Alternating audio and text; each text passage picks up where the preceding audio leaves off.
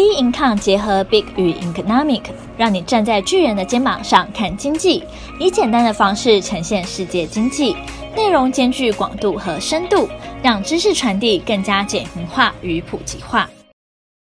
Hello，各位听众好，欢迎收听今天的小资生活理财术。今天要跟大家分享的主题是健保纳入全球最贵的药。那健保福利呢，一直以来都是台湾的很引以为傲的。那听到很多啊，长期住在欧美地区，但如果说哎，可能要用牙齿啊，或是治疗其他疾病的话呢，都纷纷会回到台湾做一个诊治。那就算要花飞机票的钱，还是比当地的医院呢治疗划算跟用心。所以台湾的医疗品质啊，我觉得说真的是非常的好。那我相信呢，就是各位呢，应该还是觉得非常的认同啦。对，那今天呢，会跟大家分享这个内容是，哎，我觉得还蛮不简单呢，因为啊，这个药的药剂啊，它一剂就要一千九百万了。那它是用于治疗罕见疾病脊髓肌肉萎缩症的药物，也就是呢，全球最贵的药物之一诺健生。所以它将在啊今年八月纳入健保给付，是健保呢扩大给付范围的第一个里程碑哦。对，那台湾呢全民健保呢？呃，先跟大家介绍一下，它是从两千年呢开办的强制性的社会保险嘛。那健保呢，主要以保费为主，那支出呢则为保险给付，并将呢所有的就医记录整合在保险卡上。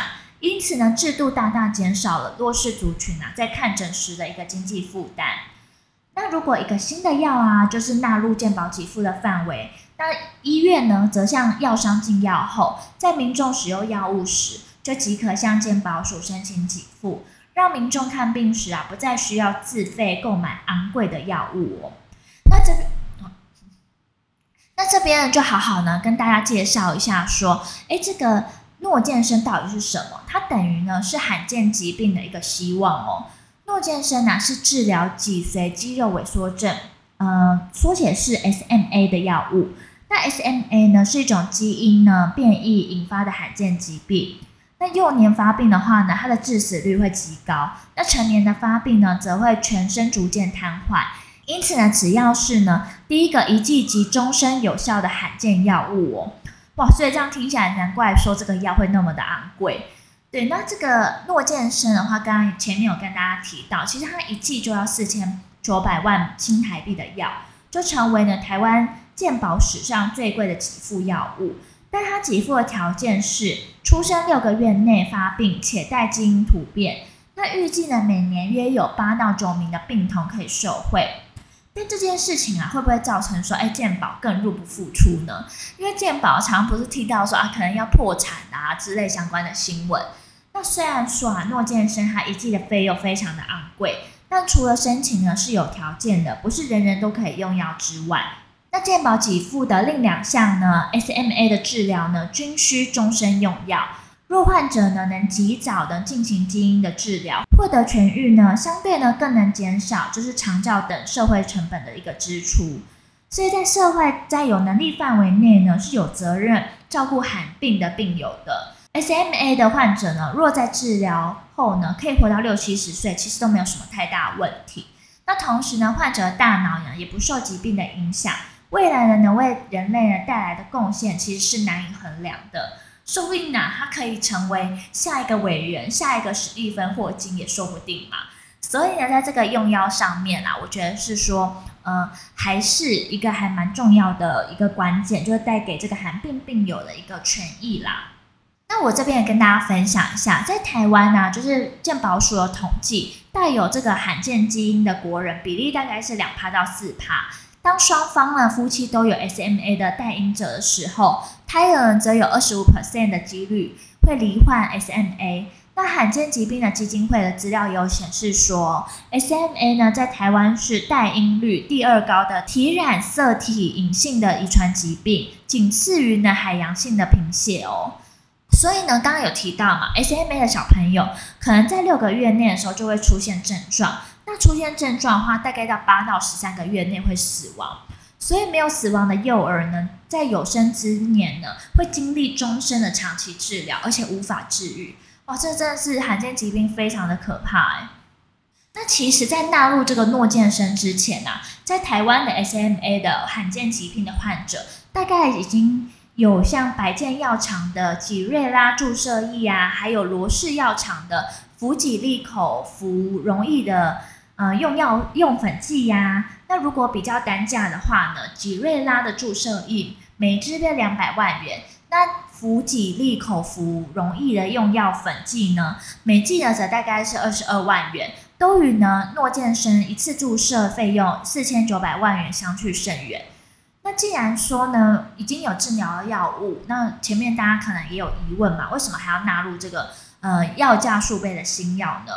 其实如果说只看钱的话，就是会简化了这个事情的复杂度。因为刚刚所提及的用药都需要长终身服药，那这不仅仅是药费的累积，那更多的时候是家人呢照顾呢需要付出的成本。因为呢，一个失能小朋友在家，其实你没办法工作去赚钱，是需要恶性的循环的。所以呢，对于父母的心情来说，也是相当的一个煎熬。所以相较之下呢，这种诺健生呢，打一剂就终身有效，所以呢，是真的非常非常的一个划算。那我觉得是说，哇，我觉得真的很感谢说，嗯、有些时候啊，政府提及了一些还蛮为了就是民众啊健康啊等等着想。那纳入健保的时候呢，我觉得是说也是还蛮好的，可以让很多人都可以受惠到。好，那今天的话呢，我们也分享一下说这个名大家粉丝呢在下面的一个留言。那我看战术呢比较多一个留言有提到说呢，二十岁成年后啊发病如果瘫痪的话，一路煎熬到死，至少还要四十年，这应该也是一笔不小的长照费用吧？又甚至第四个月才发病呢，给补助呢只给特定的年龄，很不完善。从预防就开始补助跟宣导，是不是会更好呢？对，那谢谢这位粉丝啊，他提供了一个建议。我那时候在写的时候也想到说，诶，那如果年年纪超过的话呢，到底可以该怎么办？那我觉得这也是健保呢可以去好好呃去模拟呀、啊、去演拟的一个部分。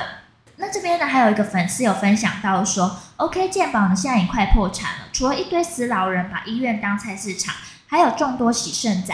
现在又花一堆钱买那种少数患者的药，要不干脆把所有的自费品都纳入，直接让他破产，穷人没资格生病。嗯，那我看到这粉丝的留言，我觉得是说，当然我觉得可能健保整个方面没办法说用得非常的完善，但是呢，你也难保说，哎，其实这种罕见疾病是出现在自己周边的亲朋好友嘛？那我们当然都不希望说这种遗憾的事情发生。所以呢，其实国家呢有更完整的制度，我觉得来得更为重要。那今天呢，就是小小跟大家分享一下，跟大家介绍一下说这个新药纳入健保。那大家呢，如果有兴趣的话，也可以多多去爬文啊，或是说你有什么想法，都欢迎你留言跟我们去做一个交流喽。那我们今天的小资生活理财术就到这边结束，那我们下期节目见，拜拜。